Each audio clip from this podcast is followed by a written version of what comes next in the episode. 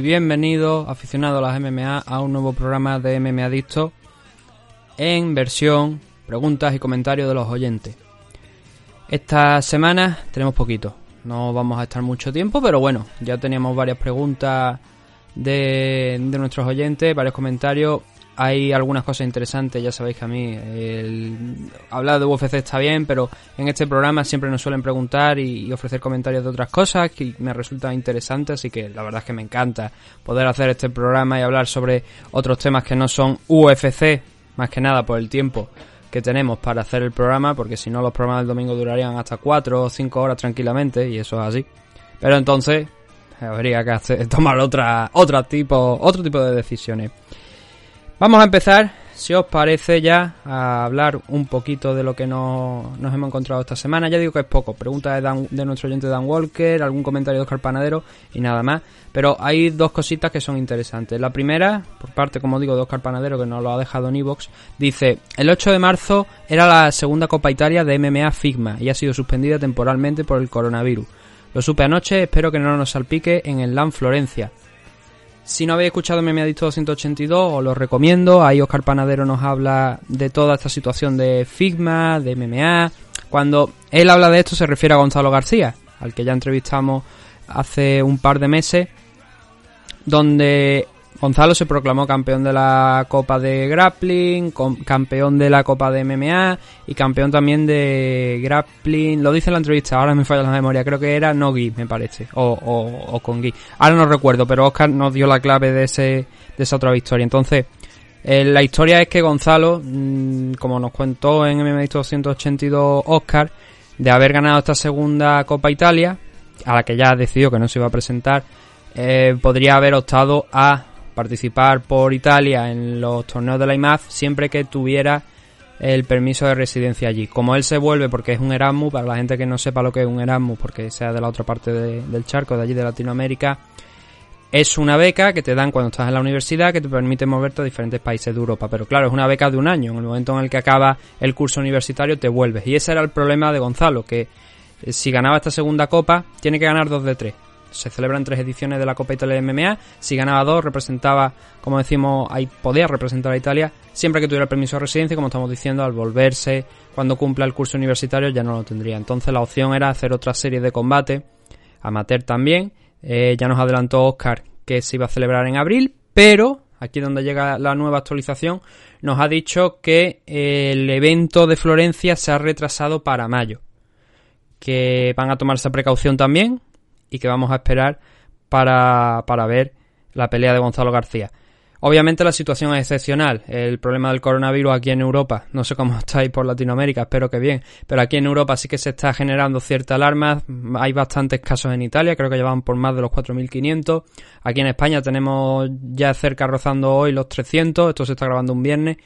Em, entonces, creo que se están tomando las medidas acertadas, la verdad. Y por eso, pues quería hacer este comentario. Por si a alguien le interesa saber la carrera, cómo sigue la carrera de Gonzalo García. Que se escuche primero la entrevista, de, no de este fin de semana, sino la que le hicimos a Gonzalo García. Y luego que escuche también MMA 282, si no lo ha hecho ya. Pregunta de Dan Walker.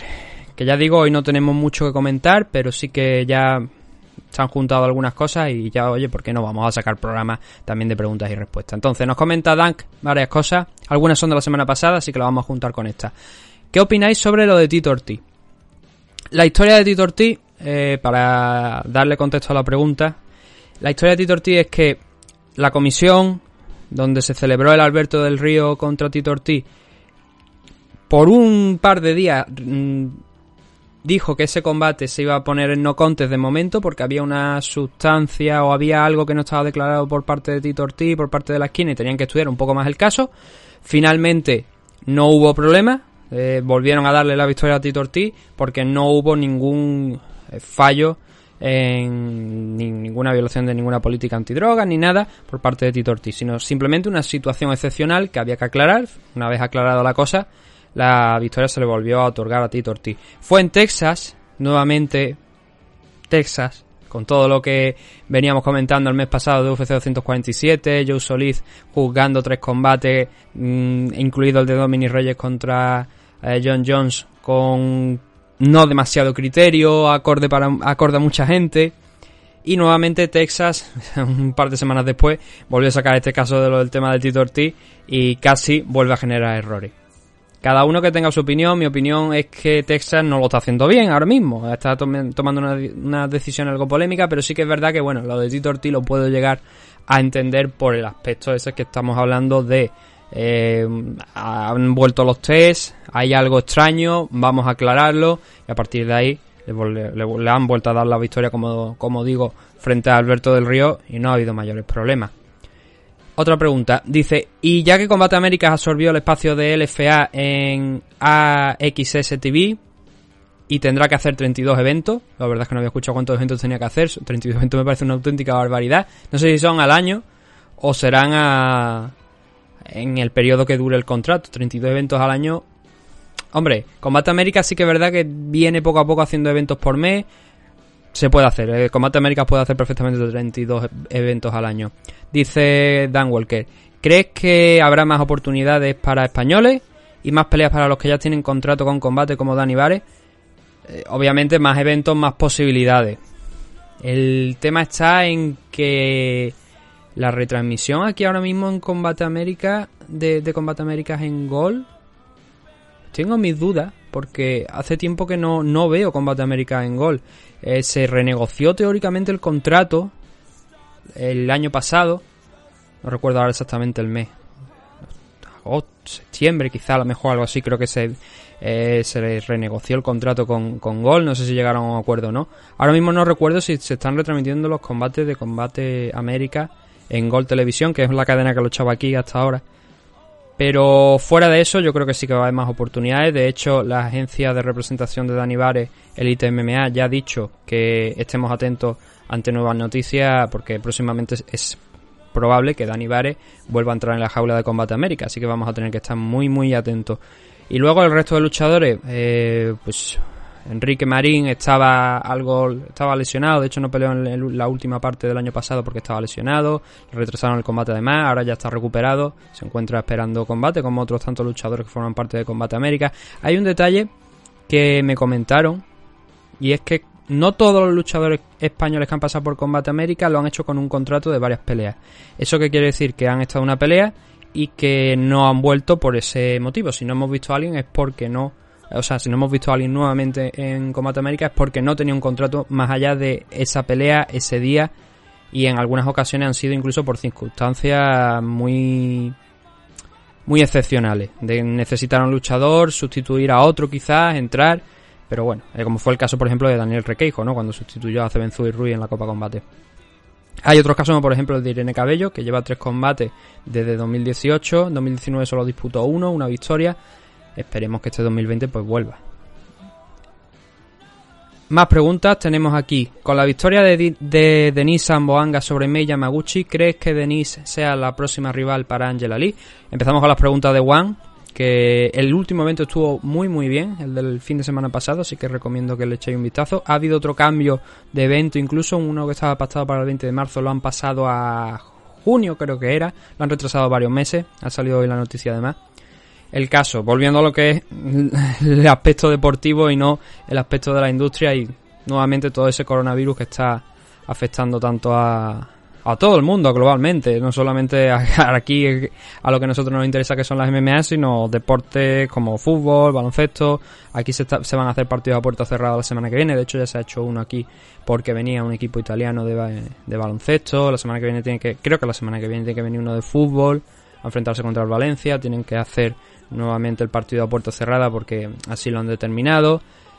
Hay eventos que están cambiando de fecha. El, por ejemplo, lo hemos comentado antes en Italia, ese LAN Florencia donde va a pelear Gonzalo García se ha pasado de abril a mayo. Hoy también se ha conocido que el Ares 2, que iba, para que no conozca la empresa, eh, que ponga en YouTube eh, Reug Reug y disfrute de ese portento de la naturaleza. Pero el evento de, de Ares también se ha retrasado. Ahora ha pasado de eh, dentro de un par de meses que se iba a celebrar directamente a octubre. Lo han retrasado a la parte final de, del año. Creo que es entendible también porque no es una empresa que tenga un gran recorrido. Este, este de hecho iba a ser su segundo evento, sí que tiene una buena estructura detrás porque se notó en el primer, en el primer show que hicieron. Pero obviamente han querido jugar a lo seguro, entonces ante la posibilidad de verse perjudicado, pues han preferido retrasarlo. Importante, si alguien ha comprado la entrada porque fuera tenía pensado ir a Bélgica, creo que era el, evento, el, ticket que sepa la entrada, que sepa que le sirve todavía para el evento de, octubre. Es algo perjudicial, pero bueno, ha sacado un comunicado, así que podéis echarle un vistazo en, su, en sus redes sociales. Estábamos hablando de One, que es, otra de las empresas que ha resultado afectada por el tema del coronavirus, y concretamente del último evento, la victoria de eh, Mei de, perdón, de Denis Samboanga sobre Mei Yamaguchi. Creo que sí, yo creo que de alguna manera, incluso saliendo de ese combate, Denis Samboanga, eh, ya mm, todo el mundo daba por, por hecho que se va a enfrentar a Angela Lee. Todavía no se ha confirmado, obviamente se tiene que confirmar, pero sí que es la rival que a priori debería enfrentarse a Lee. Hirata está por ahí, Tsuki Hirata está por ahí. Eh, creo que quizá le falta alguna pelea más. Denis Samboanga es que, de hecho, el vencer a Mei Yamaguchi y haber ganado todos los combates que ha tenido. Eh, poca experiencia, eso sí, pero desde luego la oportunidad sí que se la merece. Ahora vamos a hablar del combate de Mei Yamaguchi porque... Eh, bueno, de ese combate en concreto, el Mei Yamaguchi contra Denis Samboanga, porque la segunda pregunta que nos hace eh, Dank es ¿qué creen que sigue en la carrera para Mei Yamaguchi? ¿Debería seguir en One? mira, el problema con el que yo veo, claro, obviamente, no, no el que quizás a lo mejor piensa su entrenador y la propia Mei. Pero el problema, el problema que yo veo con Mei Yamaguchi es el que estamos hablando de la división Atomweight de One Championship que realmente no son 105 libras, son 115. Pero ya de por sí, durante gran parte de su carrera, ha estado haciendo uh, Bibi la, su carrera, como digo, en 105, en 105 libras. ¿Qué es lo que pasa? Que, claro, em, eso quiere decir que está compitiendo contra gente mayor que ella, mucho más grande. Y eso es obviamente para ella una desventaja teniendo en cuenta el metro cincuenta que mide aproximadamente, un poquito más quizás, un metro cincuenta y tres. Al ser tan difícil competir contra gente que le saca muchísimo tamaño, lo normal sería que bajara una división de peso, pero el tema está en que ya no hay más divisiones. Entonces, si cogemos la Atomweight, donde el límite realmente no está en 105 libras, sino que está en 115, aunque Vivi de esa 115, siempre también va a salir perdiendo contra mucha gente, porque la mayoría de ellos no, de ellas no pesan 115, pesan más.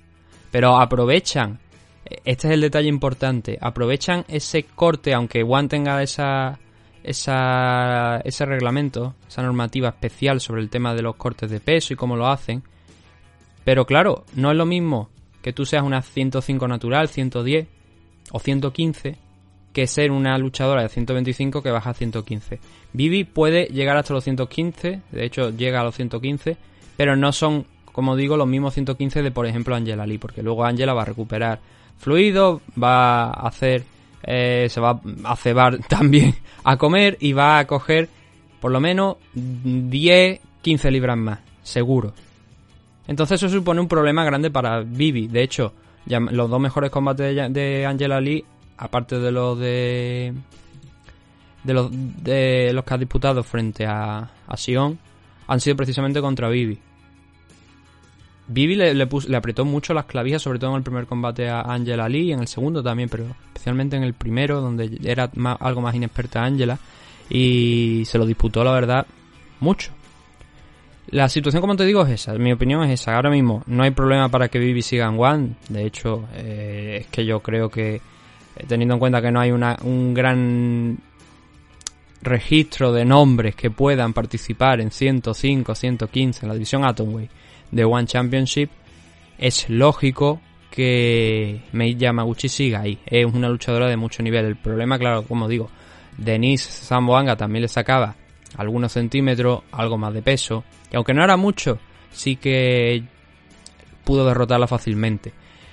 Quitando el último asalto donde Denise Zamboanga eh, casi, casi se equivoca y permite que eh, Vivi vuelva a entrar en el combate y que está a punto de ganarla, es que todo el desarrollo del combate yo creo que se basan en intentar eh, Yamaguchi combatir fuego con fuego. El, a Denis Zamboanga no ser ese el correcto, el game plan correcto para, para el enfrentamiento y claro, cuando se quiso dar cuenta, saliendo del primer asalto ya había absorbido bastante daño y Denis Zamboanga tenía el combate donde quería. Además tuvo una grandísima actuación, por supuesto, Zamboanga.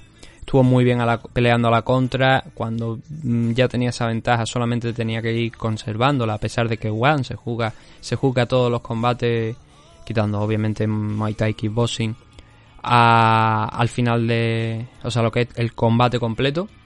Y supuso, ya digo, un palo gordo para Mei Yamaguchi. Vamos a ver cómo se recupera de este, pero de esto, pero um, realmente eh, creo que debe seguir, que va a seguir.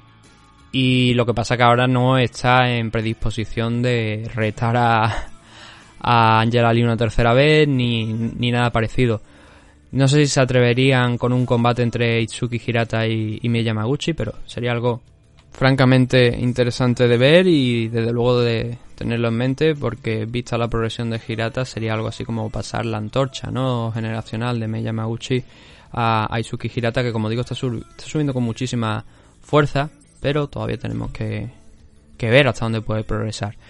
Obviamente en un choque Angela Lee contra Samboanga Angela Lee es gran favorita y no creo que vaya a tener demasiados problemas. Es una luchadora que ya digo, no le saca mucha altura a, a Miyamaguchi, tampoco mucho, mucha diferencia de peso.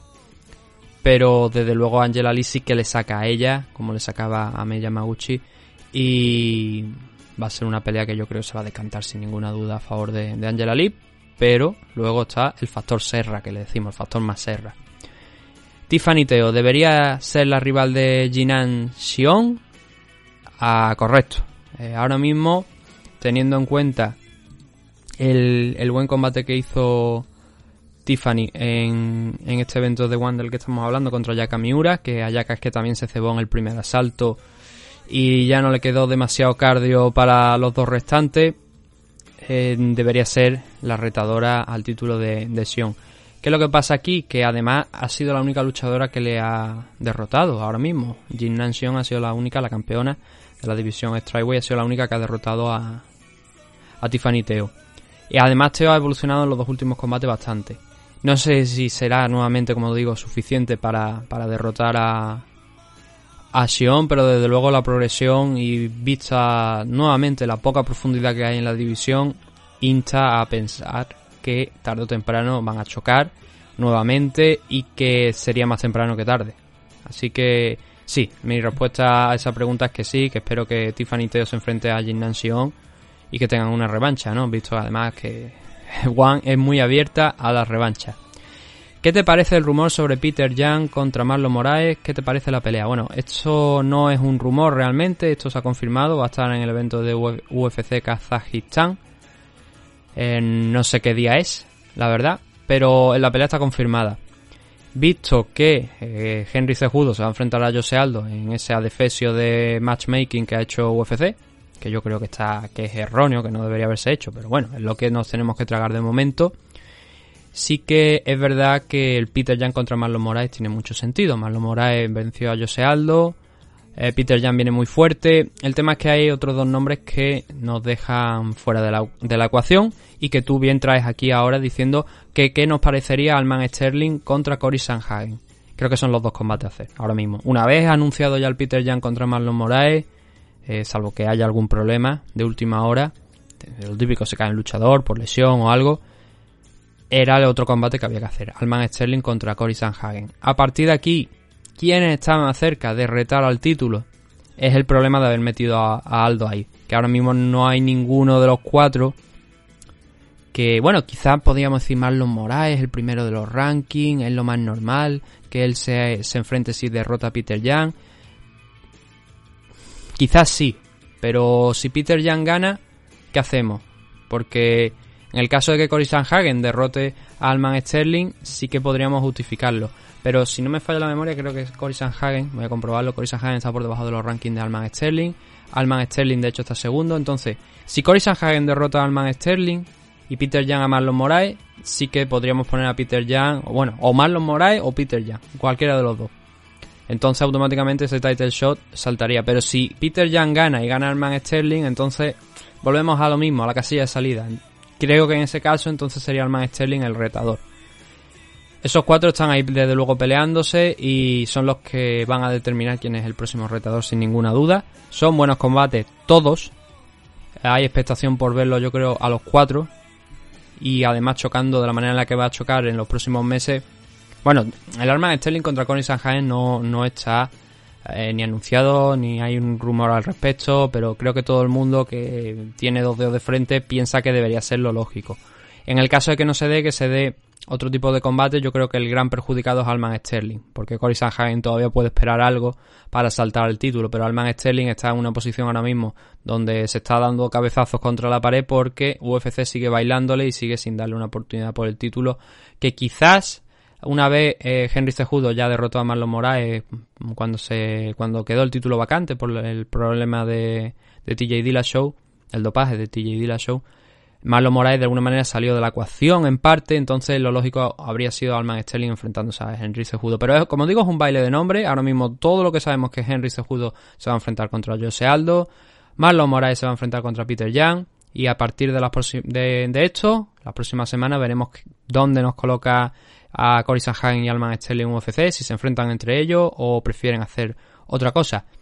Al final muy curioso, ¿no? Por ejemplo, vemos el nombre de Jose Aldo, el sexto de los rankings de, de UFC en la categoría Bantamweight, habiendo perdido el combate contra Marlon Moraes. Pero como los rankings lo hacen personas, varias personas a la vez, y luego se suma y se resta, no sé exactamente dónde queda, dónde quedará la cosa para algunos. La última pregunta es ¿qué le parece el rumor sobre una pelea de Dustin Poirier contra Dan Hooker? Em, esto está ya también firmado.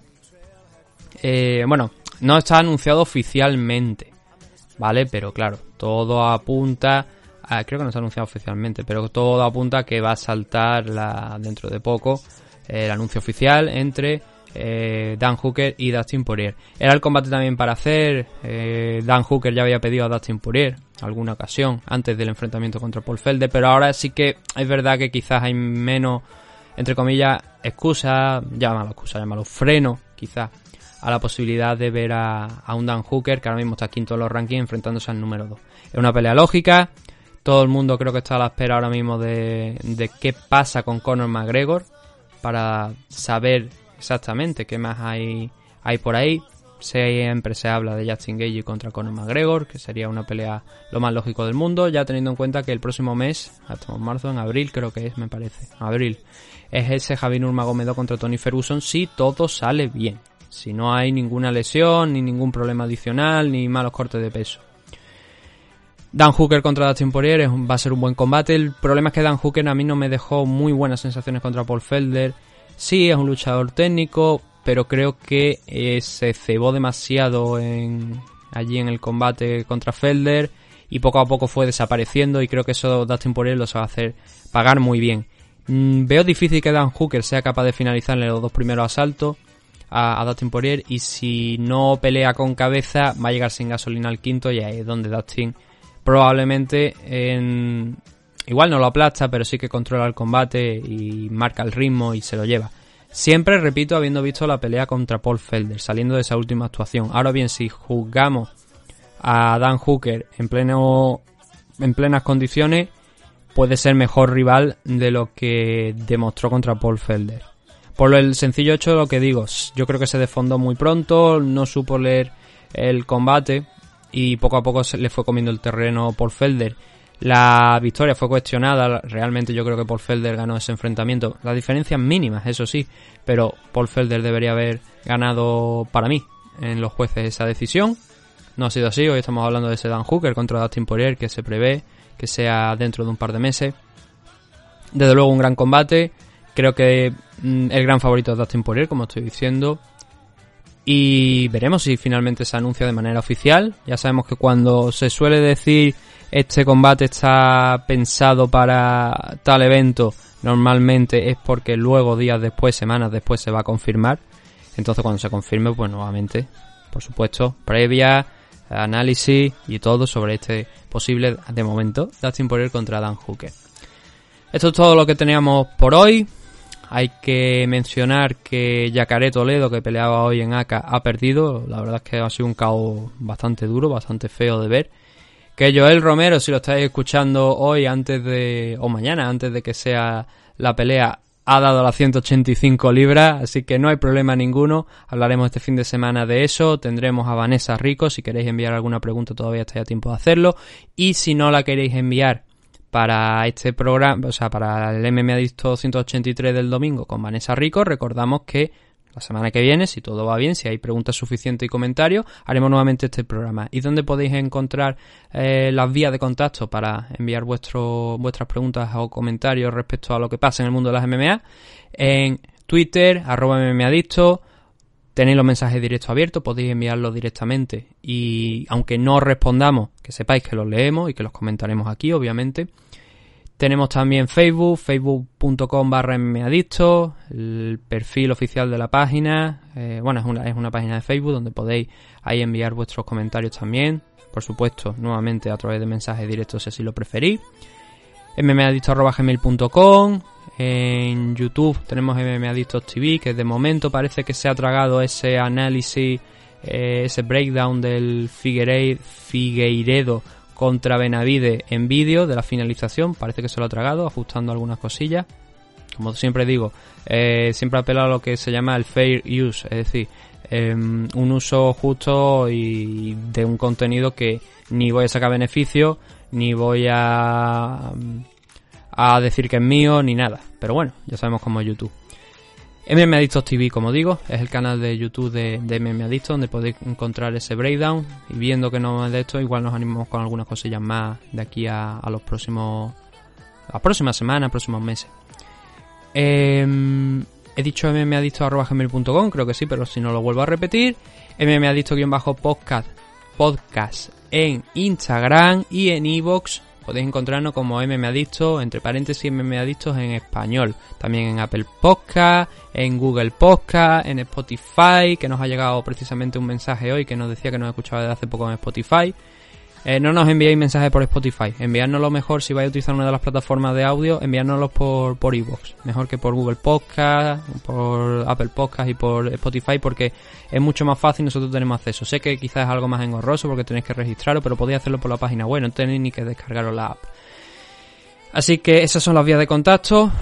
Simplemente recordar nuevamente eso. El domingo, programa Vanessa Rico, UFC 248 y mucho más. Mi nombre es Nathan Hardy y esto ha sido MMAdictos, preguntas y comentarios de los oyentes. Nos vemos en un par de días.